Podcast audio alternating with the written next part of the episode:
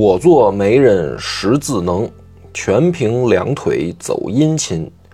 唇枪贯把官夫配，舌剑能调烈女心。历史花长头上戴，喜宴秉定袖中称。只有一件不堪处，半是成人半败人。大家好，欢迎收听《野史下酒》，我是主播恶把波。我是张小娘，咱们这一集故事呢，是《金瓶梅》的开始大规模原创的章节了。嗯，讲了一个故事，讲了一个什么事儿呢？就是西门庆娶媳妇儿。这个里面呢，有很多地方可能作为现代人啊，有点不理解。就是虽然娶媳妇儿这事儿，这个 一直从古到今大差不差。嗯，反正听起来大家觉得说，好像古代娶媳妇儿跟现在应该差不多。但是呢，它里边的一些坑节儿，可能今人已经很少经历了。哎，就是我们今天几乎很难见到的一些场景。嗯嗯，这是明代特有。那么第一个比较少见的就是媒婆。哎，这个古代呢专有这类人，媒婆，他就说白了，这是他一个主要收入来源。但是这类人呢，他不是光靠保媒拉纤儿嗯啊。你不像，比如说咱们张扬同志，啊，张扬同志职业红娘，嗯就这就是他职业。嗯，但是古代呢，他这个媒婆啊，有的时候有点兼职性质。对，那可能是因为他光靠做媒的话，没办法，这个有一个比较稳定的支出吧？呃，不稳定，不太稳定。对，所以你看这个前面咱们讲到的王婆，她也兼职媒婆对的，人家还开茶馆儿啊，他主业茶馆老板。他主业其实是茶馆儿。嗯今天要出场的这第一位人物呢，叫薛婆。嗯这个薛婆她本职的工作是干嘛的呢？叫卖翠花儿。嗯那这个职业现在也是不多见了，就是古代呢专有这么一类人，走街串巷挑个担子，担子里面呢装的就叫翠花，实际是什么呢？就是女士的这些呃首饰，哦，小发夹，哎小发夹呀，哎小发箍啊，小小钗哎环小钗环啊，什么就是这种女性的装饰品。现在也有，现在在一些那个景区，什么古街、古镇啊之类的那些景区，你就能看到一些挑板挑那个扁担的老头老太太卖一些小食品啊啥的，他们自己做的。对，就是现在卖饰品这个行业肯定还在。嗯啊，比如说潘多拉、施华洛世奇，嗯嗯，是吧？但是这这不一样性质，性质不太一样。对，这个这一类叫卖翠花的呢，它是专门去要进到人家宅子里，嗯哎，就是有什么实心花样啊，拿给这些宅子里的妇女看。嗯，因为这些富贵人家的妇女不能抛头露面儿，是不是？不方便抛头露面儿，是不是？或者说这是一种高级服务，啊你可以这么 V- VIP 哎客户你，你可以这么理解，对，就是我是上门服务，嗯嗯嗯那么这一类人人呢，他也会兼职干媒婆，嗯啊，这方便啊，对吧？比如说谁家这个家里有个大门大户的闺女，那你说这消息怎么往外传呢？嗯总不能这因为这个当娘的也不好意思出去，说哎我这儿有一闺女要嫁人啊，这不合适。嗯这当爹的呢，他可能也没办法这个物色呀，或者怎么着的嘛。嗯那其实就是靠这些中间人，在这些府邸之间传递消息。嗯所以今天上场的第一位选手薛婆，嗯，但我们起码先了解清楚他这两个身份。所以呢，他就认识西门庆，他就专门找到西门庆来。西门庆看见他呢，也也知道可能是有一些要花钱的事儿找他，于是呢，就把这个西门庆啊叫到一个胡同里，因为西门庆当时是在那个药铺，嗯啊，正正跟那儿管账算账呢。哎，这个薛婆去找他了，一见面就说说什么事儿呢？我有一门好亲事，嗯想说和给你。那么其实到这儿，我们就先打一个问号啊，就是西门庆有媳妇儿啊，而不光有媳妇儿，还有妾呀。那么这种情况下，这个媒婆怎么会还向他去说亲呢？对吧？就是他已经娶媳妇儿了呀，那就是不够呗，多多益善呗。多多益善。哎，对，这个是一个我们现在人，反正说是难理解，其实也不难理解，因为有这些好多影视剧的铺垫嘛，嗯是吧？就是古代人，大家觉得三妻四妾，嗯很正常，嗯对吧？因为影视剧都是这么演的嘛。但其实呢，这必须得说一句，这不正常，就是因为你要纳妾，你得是家里面媳妇儿同意，就不是说这男的我自己说了就算，他得回去媳妇儿点头，哦，行。那这个行呢，还有一些呃理由得站得住脚，比如说你没生孩子，就比如说这男的回去说我我这个纳个妾啊，原因是你没生孩子，那我呢要传宗接代，那就是得找媳妇儿的错处。对嗯，对他得有一些问题要解决，那媳妇儿他就得同意。但是呢，这个一出场，其实在古代的这个观念里面啊，它是一个不太正常的情况，对吧？就是说，这个媒人直接找他这家爷们儿，其实这家爷们儿的情况是什么呢？嗯，不太有指标，嗯你能明白吧？嗯那么其实到这儿呢，就是我必须要解释一句：你如果带着今人的一些误判，你会觉得说这不是顺理成章吗？谁家不三妻四妾？古代那电视剧都那么演的。哎，是啊，电视剧里边好像纳妾就是老就是老公一句话的事儿说了算，对对？吧？而且越是高门大户，就是越有身份的人啊，他纳妾往往是更复杂的一件事儿。你咱们打一个比方，比如说《红楼梦》里面，《红楼梦》里面有一个这个，就是贾宝玉他爹，不是有一个妾吗？对吧？那他那个妾在府里面的身份一直就很尴尬呀，就是等于大家都只能听这个王夫人的，对吧？他这个姨娘，姨娘养的，一直就会被人家戴一层有色眼镜看啊。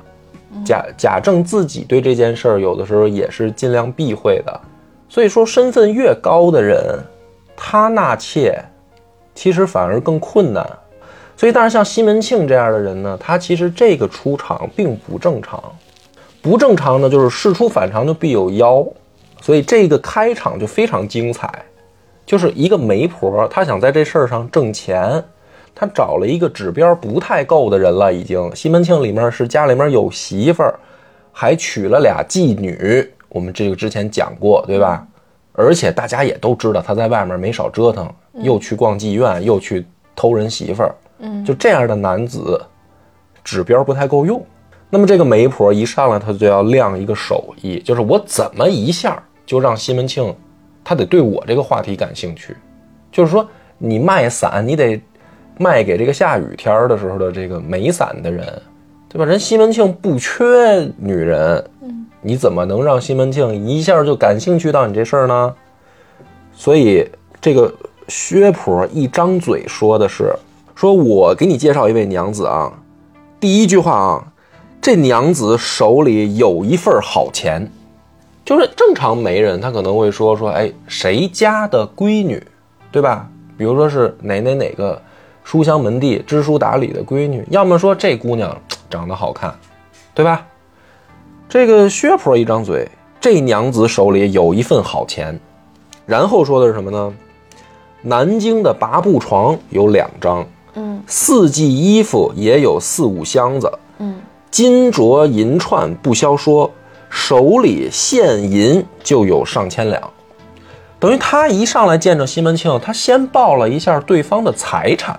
嗯，哎，这个时候书里面就写说，西门庆听了以后就已经注意力就转移过来了啊，然后才问说那个就是怎么回事儿，具体怎么回事儿啊？谁家姑娘？嗯，说这个寡妇啊是这个南门外做这个布财生意的杨家的娘子，老公死了一年了，在家守寡呢。呃，家里面没儿没女，只有一个小叔子，就是老公的亲弟弟，但是呢十来岁儿，就小孩儿还是当不得主，就这么一个家庭情况，就叫什么呢？呃寡妇加富婆嗯这么一情况。那么西门庆又接着问说，这时候才问到说多大呢？媒婆说二十五六岁，呃，杨柳腰身，一表人才，打扮起来就是一个西施。哎，你注意他的这个介绍顺序，他是先说人家财产，嗯，然后是出身，然后是长相，最后是兴趣爱好。说这姑娘针织女工，双六棋子，无一不通，无一不晓，然后还会弹一手好乐琴。而这个时候书里面挺逗，他故意给你，呃，打了一个迷糊眼。他说西门庆一说一听说这姑娘会弹乐琴，上了一分心，就迷惑读者。实际上，你从这个薛以薛婆的嘴里，她的介绍顺序，你就已经能明白了。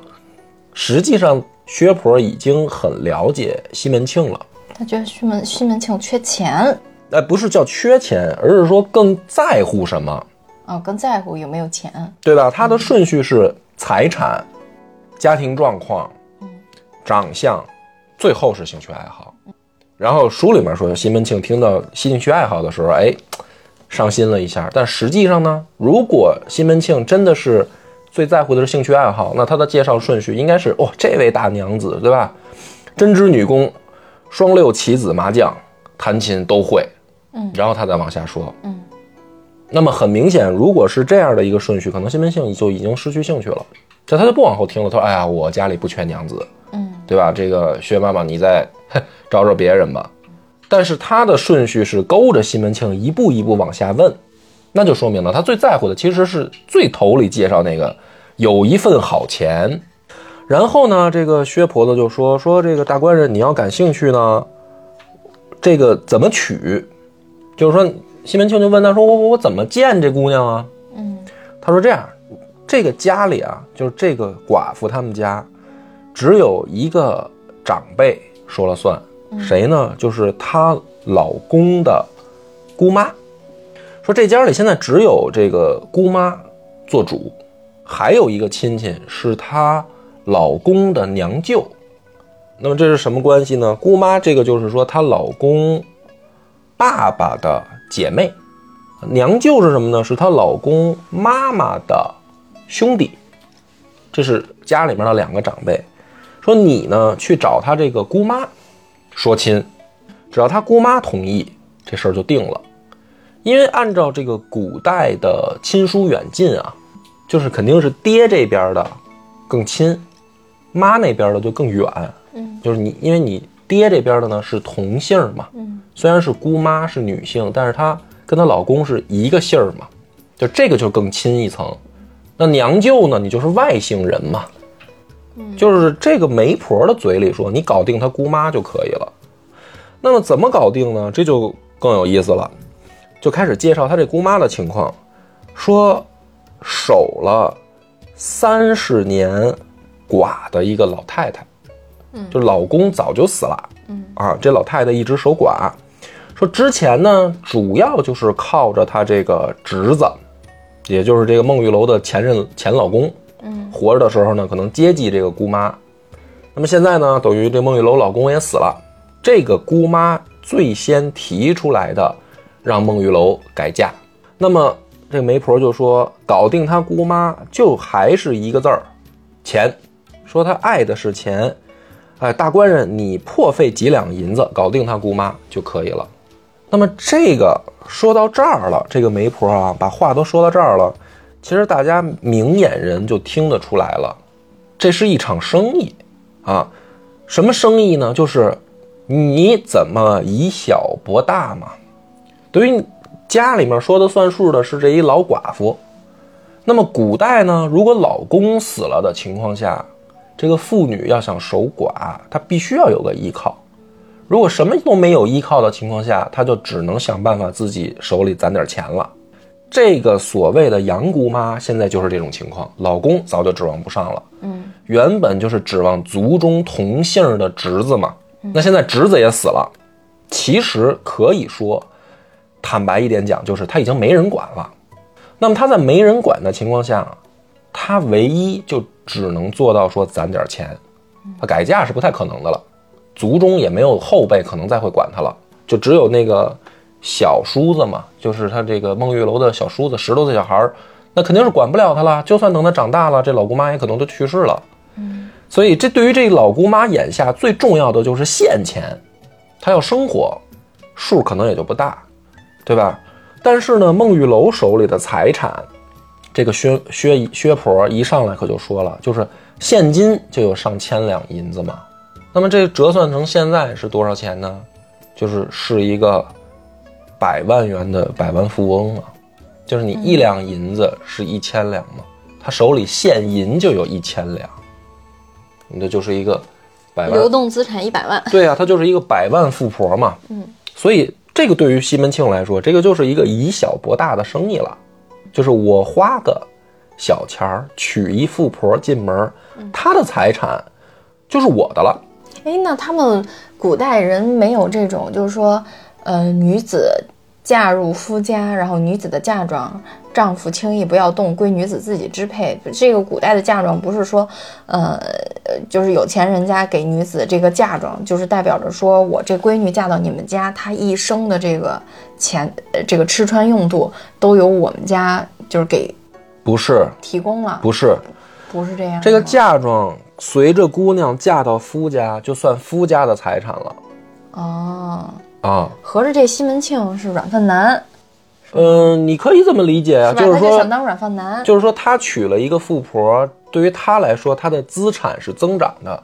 哦，而且古代呢有很明确的规定，就是说这个女的，她要比如说拿自己的钱花，哪怕是她的嫁妆，她比如说拿出去花了，嗯，如果她没有告诉她的丈夫，她的丈夫是可以去官府定义为这叫偷，明白吧？就是说她哪怕花的是自己的嫁妆钱，比如说从家里带来的金银首饰，我拿出去卖了，没有告诉丈夫，告到官府，这叫偷。天呀，这古代这女子也太没地位了。啊，是啊，那除非像孟玉楼这样，就是死老公啊，老公死了，那这个钱就说白了你你自己支配了。哎，那古代女子这个守寡率高不高？呃，你又翻到咱们上面讲的金莲的故事是吗？我我怎么觉得你好像脑子瞬间就想到这儿了，已经。就是感觉女女女人好没地位啊，是吧？生就古代女子是不是生下来就是就有一种念头？我天，身为女人，我很抱歉呀。她确实呢，就是现代人可能觉得很难理解嘛，就是说你比如说像孟玉楼这样一个富婆，她不嫁又如何呢？对呀，条件多好啊，呀，她家里要既然已？经如此有钱了，就是她她老公给她留下来的财产可能够她，呃下半辈子吃穿用度了。嗯，那她可以不嫁嘛？是我要孟玉楼，打死我都不结婚。嗯，但问题就在这儿，就是很有可能被欺负，就是没有人做主的话，很有可能被欺负。哦嗯，这个就很恐怖。哦，是，就是他会有一种这种社会的这种。怎么说呢？就像人性险恶还是怎么着？你再有钱，当你孤苦无依的时候，其实就是会呃，没那么远没那么直。你想象的都是，比如说邻里外人，对吧？我可以告诉你的是，就是说亲，就是亲人对对，就是族中可能就会有人算计他，因为大刚才大家就想想到，比如说像孟玉楼这情况，是吧？老公死了，族中是一个姑奶奶，就是姑妈嘛，那谁还会欺负她呢？你别忘了，她老公还有一弟弟，嗯，他弟弟长大了呢，可能就欺负他了。那这个财产有没有他弟弟的？对不对？那他弟弟如果如果欺负孟玉楼呢？孟玉楼如果没有老公怎么办？那那你就对吧？你这个就是在当时社会的情况。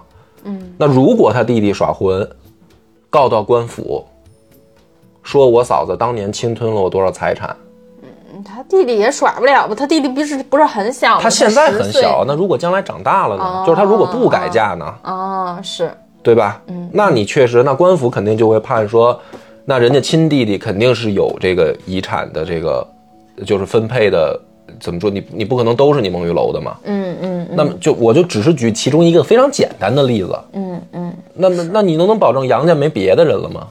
啊，那不不是姑奶奶不是还在呢吗？嗯，姑奶奶有没有财产的这个继承权？那姑奶奶被欺负吗？扯远了。姑奶奶有没有可能带着她来欺负，来带着别人来欺负她？那不是还有一娘舅呢吗？嗯，那娘舅有没有可能带着别人来欺负她？嗯，是，所以在孟玉楼的角度来讲，他其实就是说，需要一个依靠。对她就在古代，她因为女子她没有办法那个怎么说呢，叫自己去自你这个话好像又不能太绝对。你像王婆、薛婆，她们好像又能自力更生，但是你要知道，就是他们从事的是一些非常呃低级的职业，就是它是一个非常不入流的行业。嗯，从商，呃，就是叫小商小贩吧，或者说那就是社会底层，在古代啊，嗯，是农工商嘛。对，嗯。啊，所以那像孟玉楼这样的一个大娘子呢，她是啊，他还想要点体面，她必须得是体面人啊，她嗯她她她有遗产啊，你问题就在这儿，她不是一个说我要真的去考虑到谋生问题的了，那他就不能做这些生意，对吧？嗯那他不能做这些生意，他也得需要一个依靠。那这个可能讲多了啊，就是，总之我们讲到这儿，反正大家可以听得出来。呃，薛婆之所以一上来就能勾住西门庆，是因为她非常清楚地表达了一个信息，这是一笔生意。所以西门庆听到这儿的时候呢，叫欢从额角眉间出，喜向腮边笑脸生好会形容呀，啊。是不是？这两句是不是很妙？是很妙就乐开了花了，比我们那种就是说，哎呀，乐的直冒鼻涕泡就高级多了。要不说我们就是就是古代人确实是有文化这个文笔，嗯就是叫我形容就是好会哦。但是你这个时候你注意啊，这时候西门庆可还没见着孟玉楼呢，嗯，他就已经如此开心了。喜欢人看人条件了，那就是说，说白了，他根本就不是看上长相，嗯，身材，嗯，什么这些，嗯，琴棋书画、兴趣爱好、志同道合，就就是说跟这人其实没太大跟这关系。人这人是张三还是李四还是孟玉楼无所谓，嗯，他有钱，嗯，对吧？所以这个生意其实就已经成了一半了。于是呢，这个西门庆就真的打点这个媒婆，准备先去拜见这个姑奶奶，嗯，啊，就是这个他们家这姑妈。去了以后呢，主要啊，咱们这一段听的是媒婆的这张嘴，嗯，因为什么呢？刚才媒婆去描述的是孟玉楼，嗯，这里面啊几分真几分假，就是你是要打一个问号的。嗯，媒婆的嘴里啊，不不可能全都是实话，但是呢，我们在刚才那一段对话里面是没有办法对比的。嗯，就是你怎么能知道媒婆说了几分真几分假呢？嗯你也判断不出来。其实你当时的视角是跟西门庆一样，就是他说什么就是什么。那么西门庆的反应就是乐开了花了，嗯对吧？那么好了，他现在见到这个姑奶奶，就是他们家这姑妈，他怎么介绍西门庆？嗯，这我们就有对比了，了，对吧？因为我们了解西门庆，对，因为我们通过前面的故事，对西门大官人有着一个基础摸底。嗯嗯他是这么说的啊，说这是清河县数一数二的财主西门大官人，在县前开生药铺，家中钱过北斗，米烂陈仓，没一个当家立继的娘子，嚯，这是咱那老熟人西门庆吗？有点区别啊，有点区别。呃，说是数一数二的财主，嗯我们勉强他算他是真话，嗯嗯好吧？然后这个开生药铺不假、啊，钱过北斗，米烂陈仓这个事儿，啥叫钱过北斗啊？好像有点夸张艺术成分在里边了。最后一句叫家里啊没个当家立继的娘子，这就是纯纯的瞎话了，对吧？人他不只有娘子啊，而且是有妾呀，所以这就是一句假话。所以我们到这儿可以听得出来，就是这个媒婆嘴里，起码在西门庆身上，我觉得也就是能听百分之七十吧。那就是看你觉得他家里边有媳妇儿这事儿到底占多大比比重。对，就是那种跟事实相关的话，你可以信；然后其他的什么类似比喻啊、形容呀、程度啊那些话，那就画饼了。就是画饼，嗯，哎，所以一般读到这儿的读者呢，就会好奇了，就会有一个好奇，那这孟玉楼水身上有多少水分呢？嗯肯定是有水分的，因为媒婆不可能完全说实话啊。但是呢，咱们这个镜头还是要拉回到这个杨姑妈这儿。杨姑妈怎么表达的呢？很直接啊，老太太上来就说说啊，我这个侄儿死了，挣了一场钱，啊，落在我这个侄媳的手里，说少也有上千两银子的东西。这是第一句话，就这个老姑妈上来就是说我这个侄儿媳手里是有上千两银子的。官人做小做大，我不管你。这第二句就更露骨了，就是你不用跟我说你家里有没有什么娘子的问题，我不关心。嗯啊，你随便，你是进去当娘子还是当小妾，跟我没关系。那么我就要什么呢？与我一个棺材本儿，要钱。就这个老姑妈说话还是很直接的，说别整那些虚的。哎，你甭跟我整那虚的多少钱，老身要一个棺材本儿，对不对？那么遇到生辰时节，官人也放他出来走走就是了。就是将来你娶了她，我也不需要你什么这个呃多跟我这儿尽孝，不用你养老送终，嗯，当个亲戚，逢年过节走动走动就完了。嗯所以最关键的就是我的棺材本儿，那这就很直接了。嗯，那么西门庆拿出了多少呢？取出了三十两雪花银。嗯，那就相当呃接就是我们就说一大概的数啊，就是现在三万块钱。嗯然后呢没完，他说啊放在这个姑妈面前说啊这个当不得什么，您老买个茶吃。嗯。啊，这不是什么，说明日娶过门时还与你七十两，就是总共嗯。是一百两，这三十两是定金，后面等我成亲了，也就是说什么呢？我真的签合同了，嗯。我给你结尾款，嗯。总共是一百两，一百两就是十万块钱，对吧？西门庆这个生意做的划算，他是等于一百两银子去博人家一个上千两的家产，嗯，但是呢，不得不说这个诚意就算足够了，就十万块钱给这个老姑妈，那这个老姑妈呢就很开心，就是说，哎呦，书里面写叫黑眼睛见了白晃晃银子，满面堆下笑来。满眼都是钱的人，老钱眼子就是个哎。就就就属于就就是要贩卖人口了。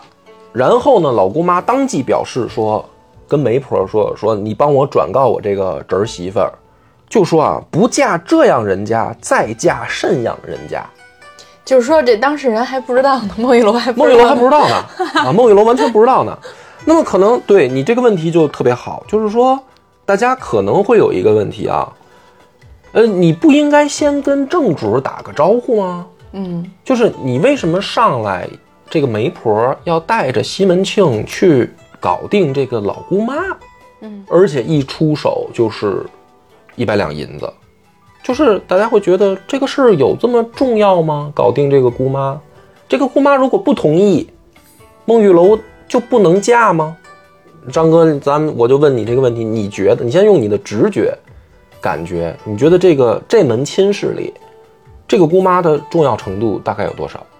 那他们既然这么操作的话，说明这个姑妈是有生杀大权的，嗯，对吧？嗯但是我因为我作为读者哈，我我其实之前对这个历史上很多事情的态度，包括这些呃那个小说里边写到这些东西，我就是觉得好奇怪，就不明白他们为什么要那么说话，然后也不明白他们为什么要这么操作。嗯所以每次讲到这些地方的时候，我都觉得啊，为什么？那我就喜欢在这样的地方深挖，就多问到底为什么。我的因为我无法理解，我感觉，那我感觉我我应该解释的就就到位了，就是不是就是说我找的这个点应该就没猜错，因为我估计大家可能听到这儿时会有同样的疑问，就这姑妈这么重要吗？对，就是因为我们作为现代人，对当时历，就是当时那个历史情况下的那种人们的这种行为逻辑，包括他们的一些理念，是觉得无法理解的。然后这种无法理解，就导致一个对历史如果说不太感兴趣、不太喜欢深挖的人，就觉得这到底是真的假的呀？就感觉这嗯夸张吧，就会看不下去。或者说这个事儿不是说对历史了解，因为这个东西有的时候历史书里也不写，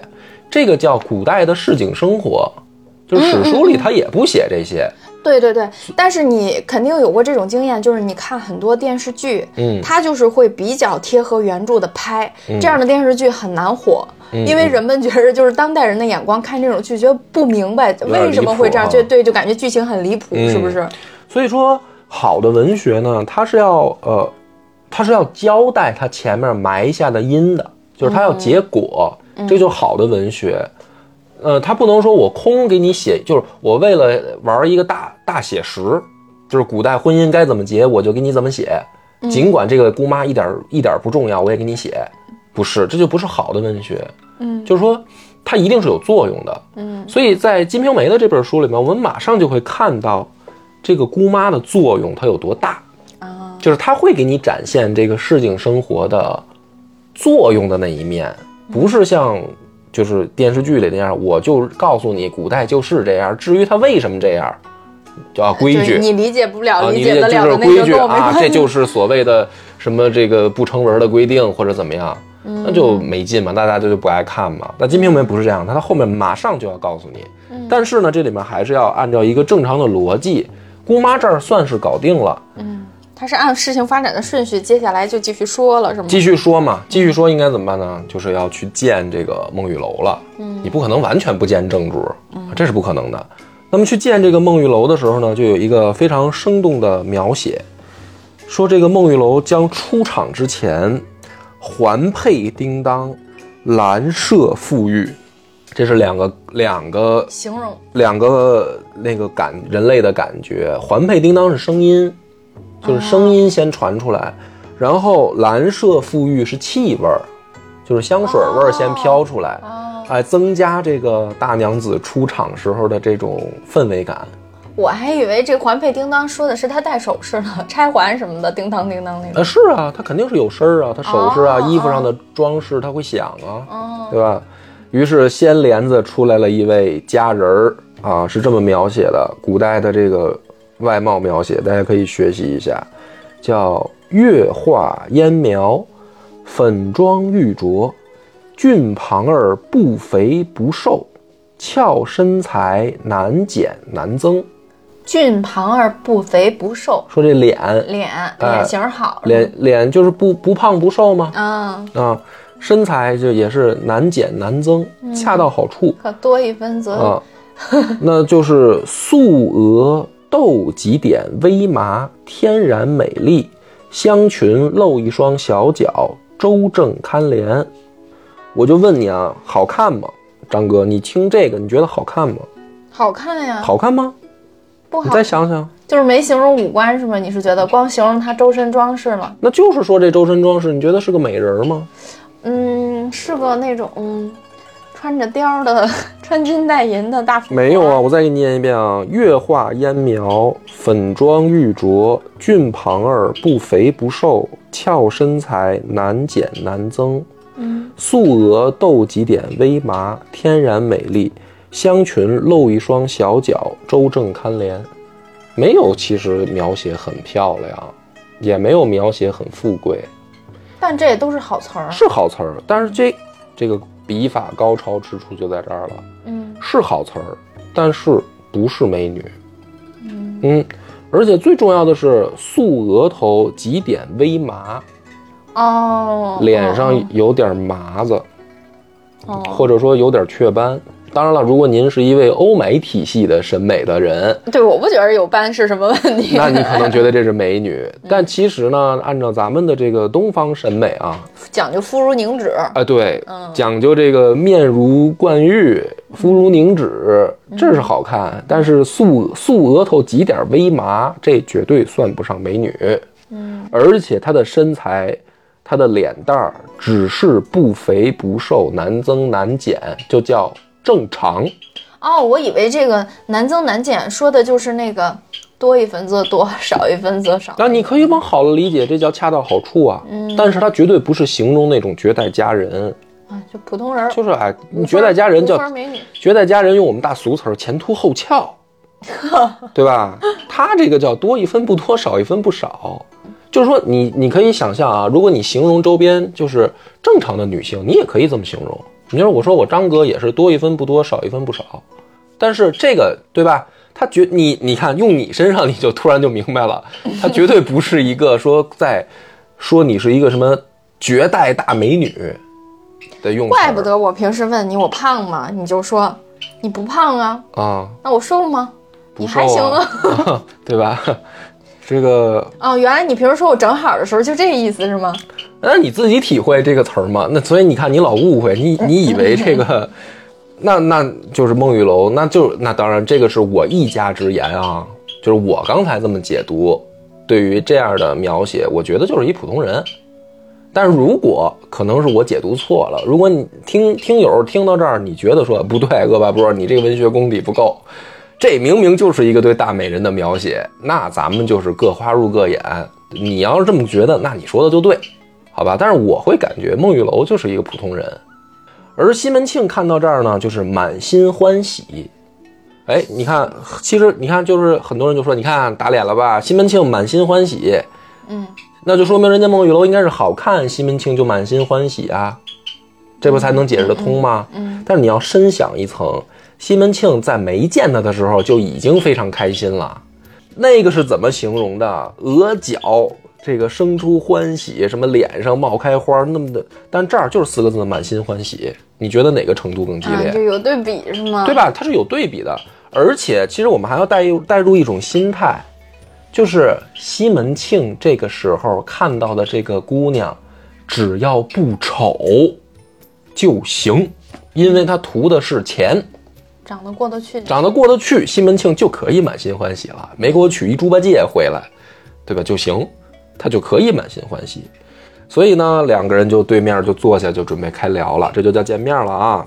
西门庆张嘴就说：“小人妻子亡故已久，欲娶娘子管理家事。”张嘴就说瞎话，怎么这样？这不撒谎精吗？渣男吗？就这样吗？然后呢，这个孟玉楼就说：“官人贵庚，没了娘子多少时？”哎，这还是得问一问的。然后西门庆说：“虚度二十八岁，先妻没了一年有余。”啊，年龄倒没撒谎。嗯，这就跟那谈恋爱问你，你空窗期多久了？嗯，哦，一年了，对，问你前女友有几个，是吧？三个。第一个标准答案。标准就不不不不教这个，反正就是娘子青春多少呢？他就反问了嘛。孟玉楼说三十岁，然后西门庆的第一反应是，哦，大我两岁。你注意媒婆的这个谎嗯，开始漏了，揭穿了。媒婆说的是二十五六，嗯，人孟玉楼这会儿自己说了三十岁了，嗯，我就告诉你，孟玉楼这话都有水分，他都没照实说，其实。那孟玉楼实际是他过三十了，肯定。五十，啊，七十三还是八十四就不一定了。啊，就是保养的好，哎，老神仙一位，可以，你跨度更大。嗯，就是西门庆就说啊，就说哎呦大我两岁。这个时候媒婆特别关键的时候插嘴道：七大两黄金日日涨，七大三黄金积如山。哎，不要在乎这些虚的没媒婆的嘴，媒婆就是说你这，你看你这关注这个岁数干什么？对不对？没意思啊，没意思，给说点吉利话。于是呢，最后西门庆啊就呈上礼盒，因为这个叫什么？就双方这个看没看对眼儿嗯，啊？那你就是要不要这个下一步发展，下一步发展啊？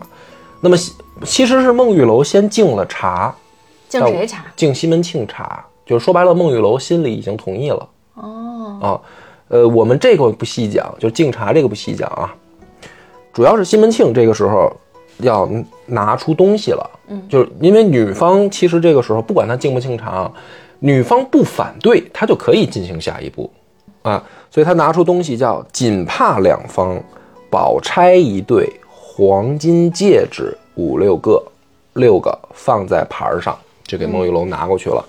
那么这个事儿呢，我们就嗯，就只能说大概估计，嗯就是他这第一次的礼物值多少钱嗯啊？呃，两个这个手绢锦帕嘛，咱就说最上好的丝绸手绢儿，嗯，GUCCI 的，那我也不懂，这到时候得问问可能这个金花伊莎他们，他们懂。那我觉得应该俩啥手绢，就算是名牌，应该也没多少钱吧。嗯，我们往多了说吧，假如说两千，我觉得一块手绢有能卖到一千块钱的吗？我这个直男的想象力也不不不，大。张哥，张哥，你说这跟，这跟直男直女没关系，这啊是穷人思维。穷人，我觉得 我这个穷人，我的想象力有限。我觉得两块手绢，咱就算它一千块钱一一块吧，两千块钱。嗯，呃，宝钗一对儿，就是那个发钗嘛。嗯发钗我看张哥好像也有吧，发钗这种东西。张哥发钗方式就是低级货九货，九块九包邮，九块九包邮，那肯定不行。我觉得咱们就是这么说吧，按照这个，他假如说他这个钗子是黄金打造的吧，那一个金钗现在那个黄金店大概卖多少呢？呃，那得看两万，那得看多少克。多少克？那就是那两万三十克，二十二十多克。三十多克、二十多克。嗯，二十就比如说咱们这个现在金价五百六，嗯，你算算。那就比如说手掌这么长的这个钗吧，那大概是多少钱啊？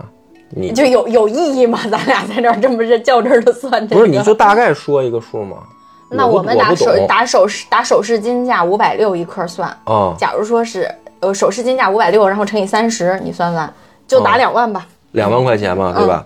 然后嗯两万二呃，金戒指六个，那一个金戒指现在能卖多少钱？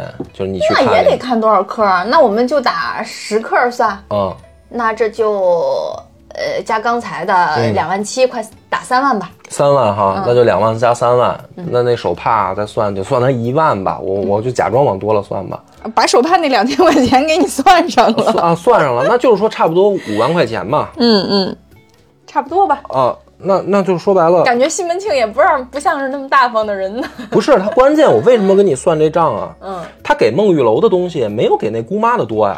哦，你哎琢磨这事儿不是？那嗯他给孟玉楼这些东西，就代表可以把孟玉楼娶回家了吗？就这样了吗？哦，对啊、嚯，对啊、就是啊，就是说这个这个就是就是相当于，因为你得跟那姑妈比啊，那姑妈是最后前前后后西门庆就是等于口头答应了，最后一共是呃十十万块钱嘛。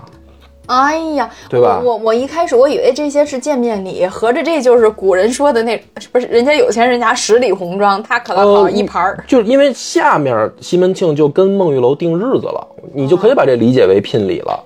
哦，这小气鬼，啊，他就说说这个下月初二，咱们就办事儿。然后呢，说是等于今月二十四号，我再送些微礼过来。但是呢，书里面其实没有再交代说这个二十四号送的微礼里面有什么了。那么有两种可能啊，有一种就是说，可能大钱在这个二十四号给你送过来，这是有可能的。嗯，呃，也有可能这个微礼可能就真的是也没什么了。鸡鸭鱼肉。因为我觉得，如果要是非真的是里面有，比如说大钱的话，以《金瓶梅》的这个写法，可能是会带一笔的。嗯，但是它后面没有那可能就是鸡鸭鱼肉之类的，是啊吧。？我觉得，比如鸡鸭鱼肉那个新鲜果品，嗯呃，时兴糕点，嗯，两瓶酒，两瓶百梦姐。对这个，然后一些酒水什么的，我觉得可能就是这些了嗯，啊。应该就不是什么值，因为如果特别值钱的东西，《金瓶梅》的笔法啊，它是会带一笔的，它没有。是。那我们就继续加深了那个问号了，就是为什么给孟玉楼正主的？我们刚才掰着手指头算了算，可能也就是五六万块钱。嗯而那个姑妈凭什么要拿十万呢？嗯对吧？好了，总之呢，到这儿孟玉楼也非常开心，因为呢，他看西门庆长得帅，他其实也愿意。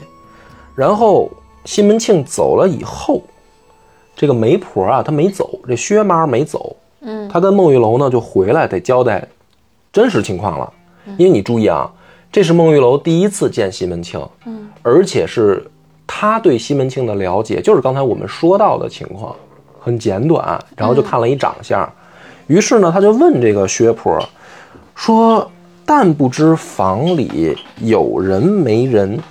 这个财主，刚才这个所谓的西门大官人，他家里到底有没有人？”所以可见什么呢？孟玉楼也不信。也不信，也不傻，主要是，为什么？因为按理来说，照真的讲，西门庆这样的身份，数一数二的财主，家里占着房躺着地，又有生意，还跟官府走动，还放他妈印子钱，就这种人，不愁找不着对象他。不至于找一寡妇，嗯他可以娶一个，就是比如说像吴月娘那样的你新新媳妇儿，嗯。就等于呃，咱说直白点，头婚嘛。嗯。他毕竟是一孟玉楼，毕竟是一寡妇嘛，嗯所以孟玉楼压根儿也不信西门庆在那儿鬼扯。他回来他就问这媒婆，就说到底家里有没有人？然后媒婆的回答真的就太他妈巧妙了。他说：“他说就是房里有人，哪个是成头脑的？你过去就看出来了。”这个话呢，其实已经回答了，就是家里有人，但是说他家里这个都是蠢货啊，就是你家就算家里有人，没个有头脑的，我说是谎，你过去自己看便知了。这个话就是属于就是糊弄鬼啊，嗯嗯，是不是就是糊弄鬼？嗯。然后这个媒婆马上就说：“清河县数一数二的财主，卖生药、放官立债，近日来又与东京杨提督结亲。”那这个话还是有水分的。西门庆那闺女是嫁给了东京杨提督的亲家，不是嫁给杨提督他们家，而且这个亲还没成呢，就西门大姐还在家呢。这个媒婆马上就又转移。孟玉楼的注意力说：“他们家是有有人，但是呢，那几个没什么脑子。但是西门庆这个人可是有钱啊，而且是放官立债，然后而且还跟东京的高官是有姻亲的。他其实是在转移孟玉楼的注意力。但是呢，这个时候孟玉楼还是表现出来没有介意什么，就是他尽管家里面有媳妇，孟玉楼也不介意。突然扎心，西门庆二十八岁就已经有可以。”结亲家的女儿了啊，波哥、贵哥，我们要努力了，我们也也要结识北京的什么 提督，找一个。那那你那你得先有先有有没有沧州的梁大姐儿啊？这个啊，我们到这儿还是有点纳闷，就是孟玉楼他在想什么？嗯，要是他既然是一个富婆，呃，一个寡妇富婆，他。不太在乎西门庆好像有没有媳妇儿这件事儿，但是为什么？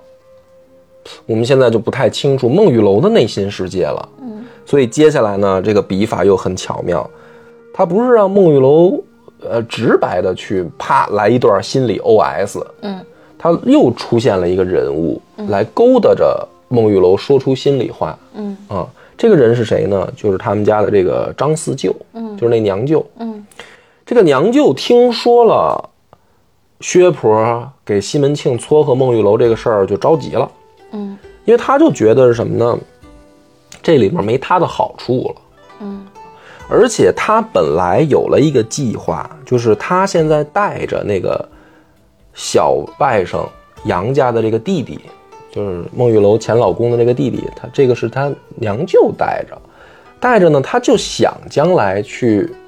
管这个孟玉楼这份财产的，而且他已经想好了要把孟玉楼嫁给他们那儿上推官的儿子上举人，啊，说是当继室，那其实我打个问号，嗯，因为人家如果真是一个举人，人家为什么要娶你一个寡妇呢？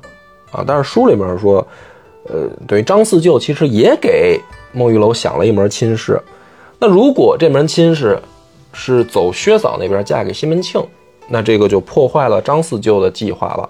于是呢，他就跑来找孟玉楼，就说他想干嘛呢？他想让孟玉楼毁毁这个定，因为他们俩现在就叫订婚了。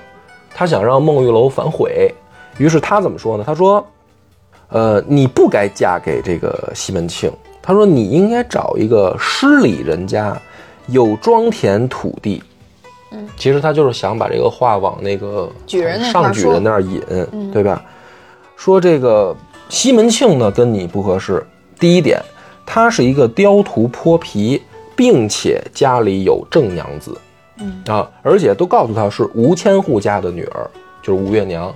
这个张思就一上来就抛出来了一个大雷，嗯，就说你现在听到的跟跟你这个想象的这些东西跟实际情况是。不不一致的，相违背的，你真的知道真相吗？那么孟玉楼这个时候他的回答是：房里有三四个老婆，那也没关系，叫自古船多不爱路。哎，你看这个路上这么多车，照样开。嗯，谁说这路上必须只能一一辆车开呢？他是这个意思。哦，这个张思就第一个雷就没打中。嗯，但是你想，一般妇女到这儿一听说，哦，都骗我，或者说他家里面现在是有大娘子的，那我去了当小，心里都多多少少得打点鼓吧？是啊，就怎么这么重要的事儿都不在乎呢？啊，你看我张哥如果是孟玉楼，肯定就得换人了。那那上举人哪是换人呀？我得提刀去找他呀！妈的，敢骗老娘？那倒也不至于啊。然后呢，这个张四舅一看说，哟，没没打动他啊，那好。那我就接着说说这个，就是说他这个大娘子，嗯，你肯定是做小嘛，你愿意做小吗？这孟玉楼说：“我如果他家有大娘子，我情愿认她做姐姐。说而且丈夫欢喜，多亦何妨？丈夫若不欢喜，便只奴一个，也难过日子。呵，这哎，这话就更具压力均摊。啊！说富贵人家哪家没有四五个，不妨事。哎，这就这话可就一竿子插到底了。就是说，这有钱人家三妻四妾很正常，我不在乎这个。嗯好，这个张四就一计不成，是吧？第二招就来了，说那厮惯大熬妻妻子，而且挑贩人口，稍不中意就令媒婆卖了，这就严重了。说首先这哥们儿家暴，嗯而且呢他看不中意了，他给你往外卖，啊，给你卖卖了，嗯那是卖到哪儿？卖到窑子里都有可能啊，嗯对吧？这不这还不害怕？嗯啊，怕不怕？孟玉楼就说：“男子汉虽然厉害，不打那勤谨省事之妻。哦，就是说我要做得好，我不挨揍，我就不挨揍啊。这个时候，说实话，就是孟玉楼的内心世界一旦展现出来的时候，他好卑微啊！他为什么？呃我们突然就感受到了另一种，就是怎么说呢，心境，就是一般传统小说吧，他要么把所有人都写得很傻，嗯。他要不然把所有人都写得很精明，但是呢，现实生活中有这么一类人，他不是傻，也不是精明，嗯。他是活在自己的想象中，嗯。就是比如说他这张四就劝他说，他可打媳妇儿啊，但是他会想，他打的是不懂事儿的媳妇儿，我是懂事儿的媳妇儿，所以我不会挨打。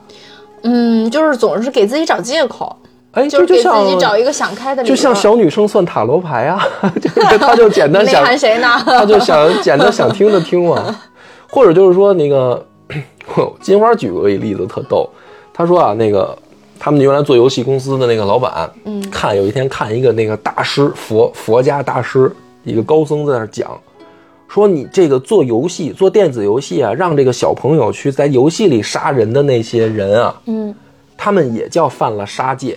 犯了杀戒？犯了杀戒，嗯。啊，就是说你不是真的在现实里杀人，嗯，但是呢，这帮孩子在游戏世界里杀人，这也叫犯了杀戒，嗯，而且最可恨的就是那帮做游戏的，说他们将来一定下阿鼻地狱。嗯。说他老板马上听到这儿以后，腾就起来了，说：“我操，等会儿啊我再听一遍，再听一遍，又听仔细听，仔仔细细听一遍。”然后法师说：“这些做游戏的大部分将来都要下地狱。”然后他老板：“哦，大部分，大部分，我是那小部分。”哎，你看这个人，他就是这样的，就是你为什么一说到超游，你感觉你整个人都火起来了？每次、啊 每次录野史的时候都跟睡着了一没样。有啊，就是我就觉得有意思就在这儿，你能体会这个笔法它的高妙之处吗？就是这种人，他不叫傻，也不叫精明，但是他他就是现实生活里我们周围的人都这样，哎，我每次做心理测试，我都这样。就是说一什么事儿。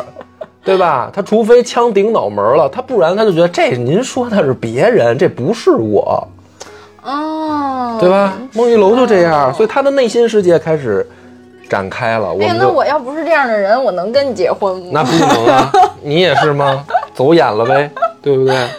他这个这张四就一看说这都吓唬不住，说那好了，那还有一个问题，说那个他可是有一个十四岁的闺女还在家，没出嫁呢。说你去了，这闺女要给你找气受怎么办？你可是后妈，对吧？嗯，这小孩儿可就不不吝你那个了，给你讲规矩，他就讨厌你怎么办？嗯，这这也挺吓人的吧？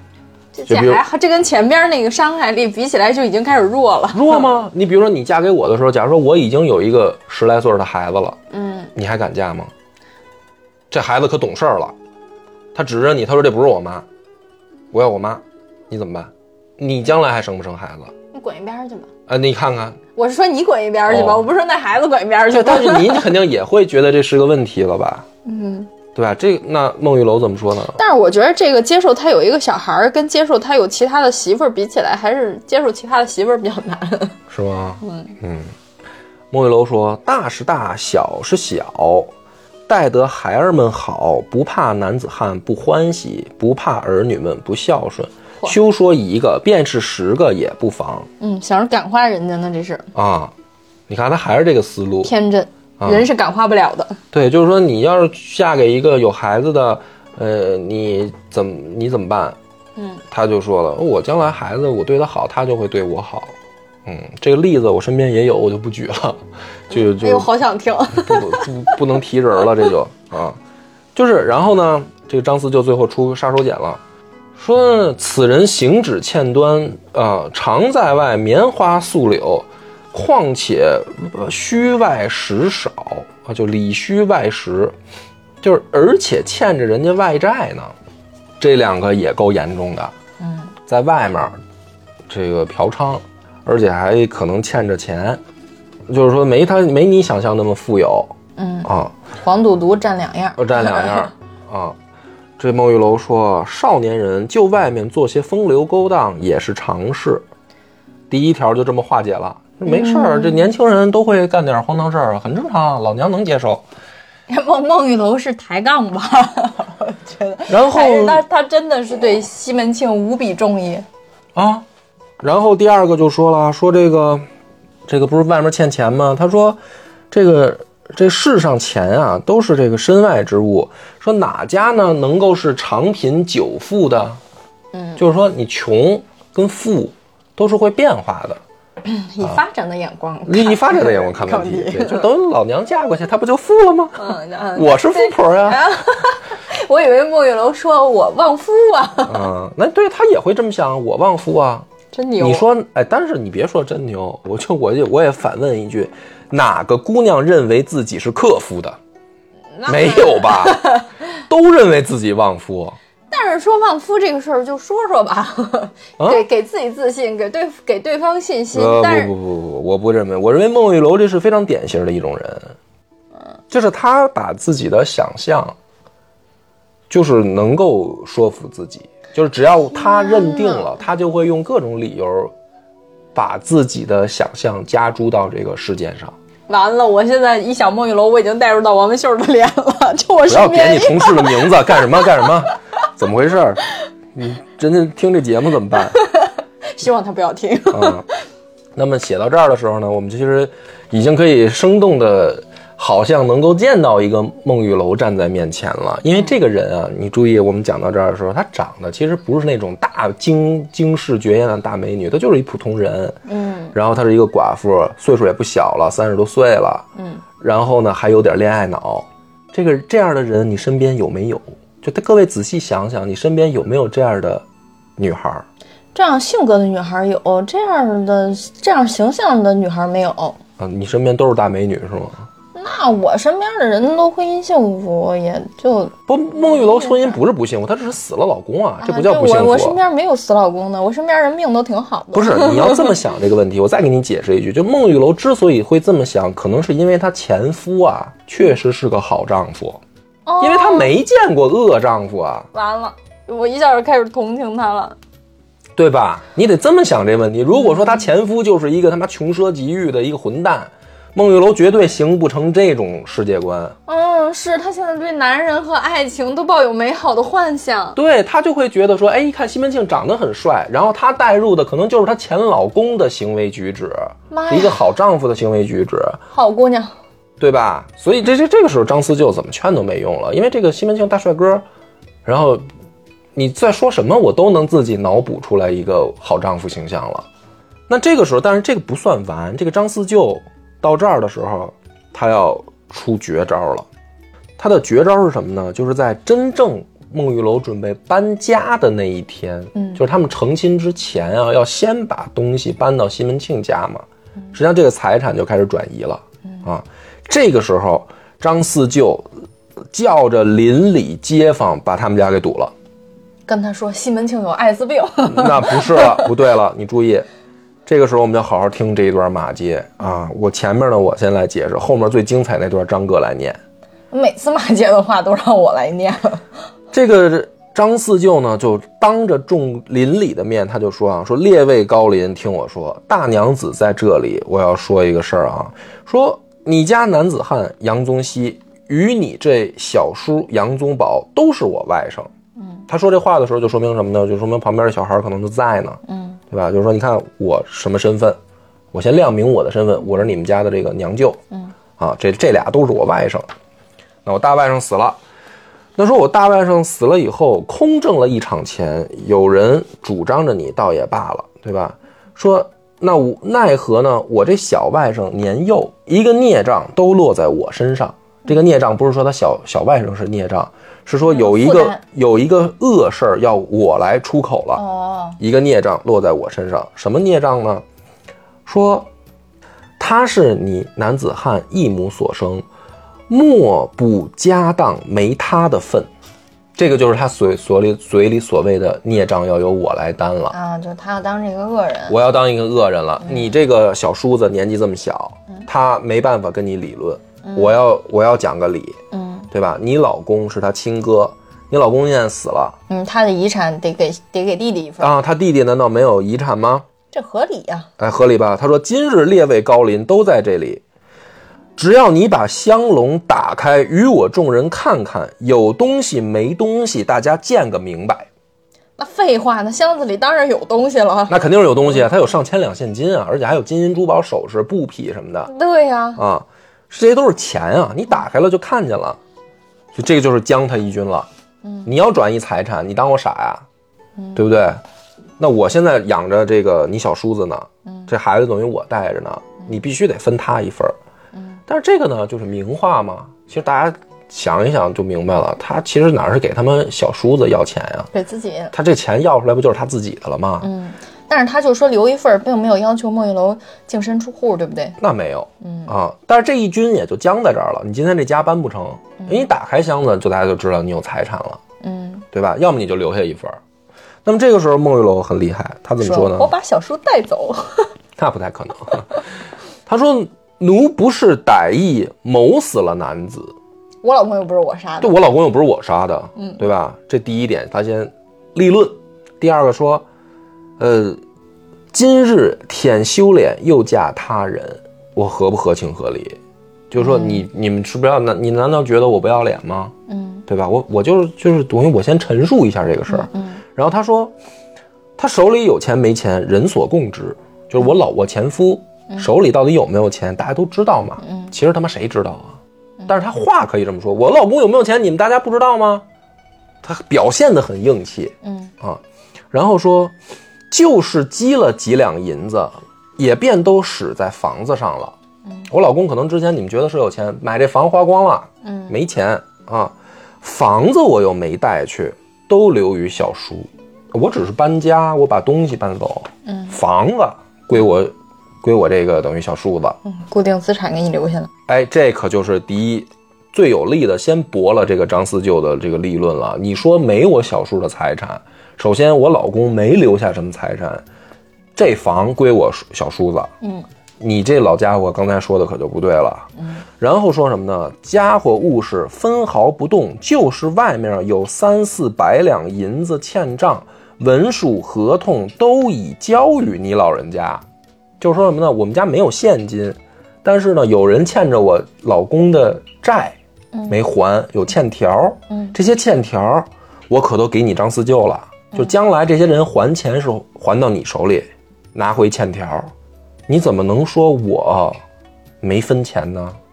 我没钱，然后房归我小叔，欠条归你了，你你怎么能冤枉我嘛？哦，这个就是反将一军了，对吧？是，但是这个张思旧呢也不软，他很清楚，他说你没银两也罢，打开香笼看一看，就有你的，你还抬了去，我又不要你的。但是打开了，要真有钱，那可就不那七嘴八舌，邻里可就说不清楚了，对不对？哎，那么这个时候，这个白热化的时候，孟玉楼说：“莫不是奴的鞋脚也要瞧不成？”就是他已经最后的底线了，他其实已经没有办法再说什么了。就是说，你非要打开，那这都是我私人物品，我里面胸罩、内衣，你们也要看吗？嗯对吧？这就是最无力的反击了，嗯已经快要站不住脚了。他那我们就可以说，好，你男男眷出去，女眷留下。女女对，那就是不是就可以了，对不对？所以他已经快要不行了。这个时候，老姑妈出来了，这个作用就体现出来了。我当证人。哎，你你老姑妈这番词儿，算了，你也甭念了，我今儿都来吧啊。老姑妈说：“列位高临在上，我是她的亲姑娘，也不隔从，莫不没我说话的份儿。”嗯我得说一句，哎，对啊，从这个亲疏关系上，我跟她老公可是一个姓儿，我们是杨家人，这是张家人，嗯，对吧？我难道不能说几句吗？哎呀，你说说说，谁不让你说呀？说死了的也是我侄儿，活着的也是我侄儿，十个指头咬着都疼。因为你张四舅说我这个侄儿媳妇儿，这个跟这个小叔子的矛盾，嗯对吧？那我这个老姑妈出来，这都是我侄儿啊，嗯那我就没有偏没有向，就也就是说，我先表明一个我是很客观、很中立的立场。嗯，他说，如今你说他男子汉手里没钱，他就有十万两银子，你只好看他一眼罢了。他身边又无出，你拦着不叫他嫁人做什么？什么意思呢？就是说啊，首先我很公平，我很公正。那么这个事儿是怎么回事呢？我这侄儿媳妇儿，嗯，说了她老公没留下什么遗产。好，OK，就算她老公有遗产，有十万两银子，跟你有什么关系？跟你没关系。你现在拦着，因为她又没生孩子，她可以再嫁呀，嗯对吧？你现在拦着不让她出嫁，你到底要干嘛？你注意这个老姑妈，她可在转移话题。张四舅说的是我这个外是小外甥有没有遗产，而老姑妈出来一通绕，说你为什么不让我侄儿媳妇出嫁？这是两个问题，根本就这就不是一回事儿。嗯但是呢，这帮邻居这个时候就说了，说姑妈说的好像也有点道理哎。嗯对呀、人家这个小媳妇儿没生孩子，这会儿要改嫁，为什么不能改嫁呢？就是等于这个舆论啊，现在就被这个两大高手开始斗法了。然后呢，这个老姑妈接着说：“难道她娘家赔的东西也留下的不成？她背后又不曾私语我什么？说我护她也要公道。不瞒列位说，我这侄儿媳妇儿平日有仁义，老身舍不得她好温和性儿，不然老身也不管她。就是说我啊，我是看不着我这个，就是我见不得我这个善良的侄儿媳妇儿在这儿受欺负，嗯我要管她一管。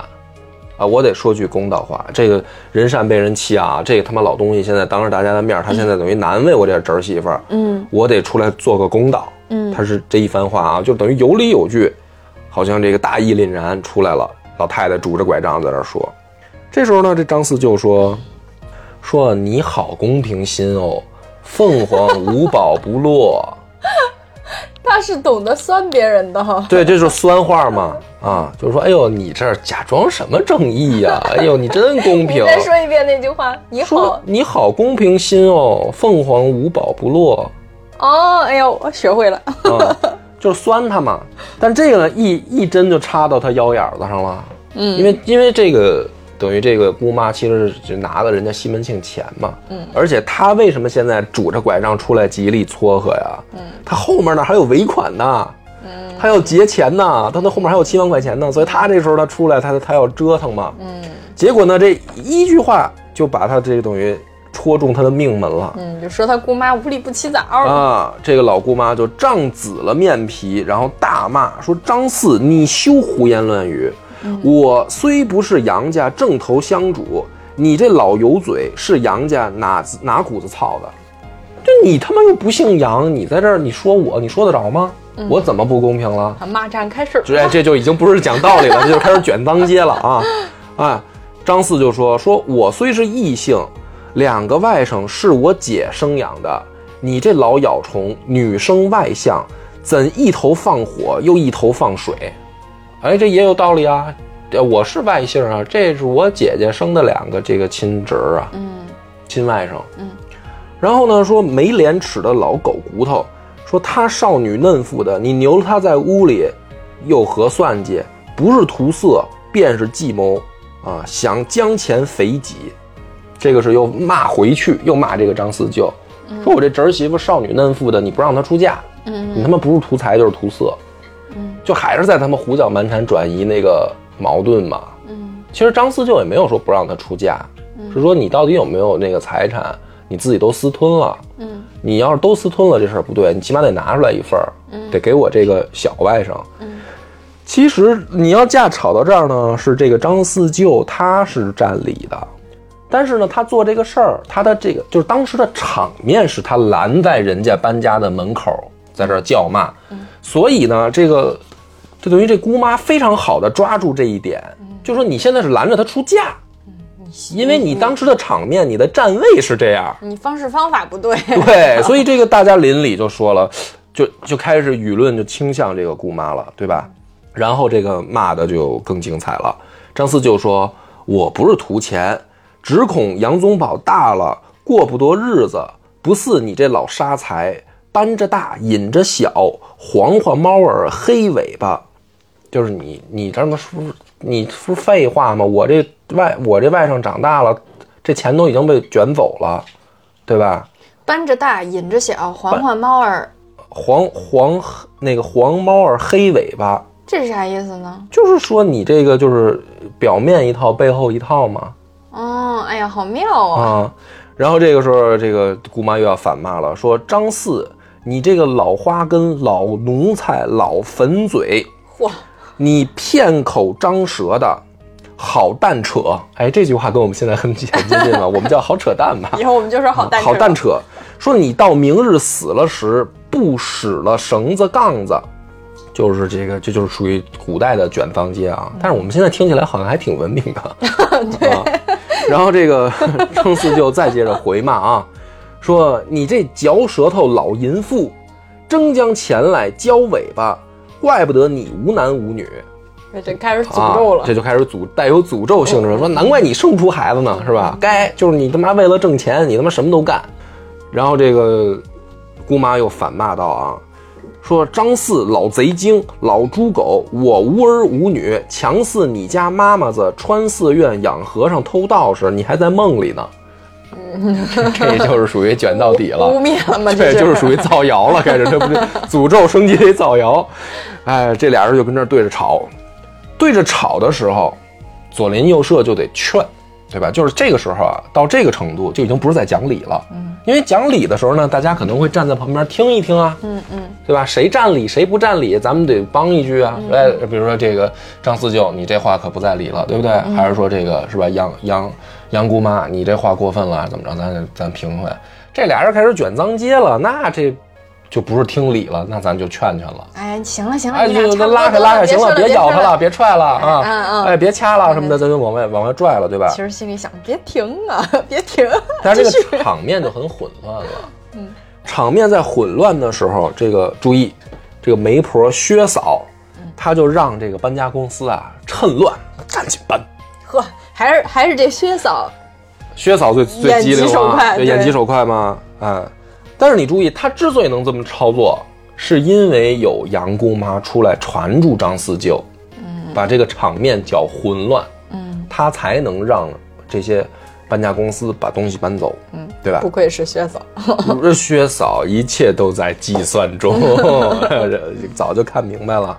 而这个真正到了六月初二，西门庆一顶大红轿，四对红灯笼。啊，就把这个孟玉楼娶进家了。他不是都搬走了吗？不是，是把人娶进家。哦，他搬走的是财产，他不是说随着财产我就直接去你们家住啊。然后给了这个杨姑妈最后的七十两银子。西门庆把西厢房收拾三间，做给孟玉楼住。然后从此家里大小都管孟玉楼叫三姨。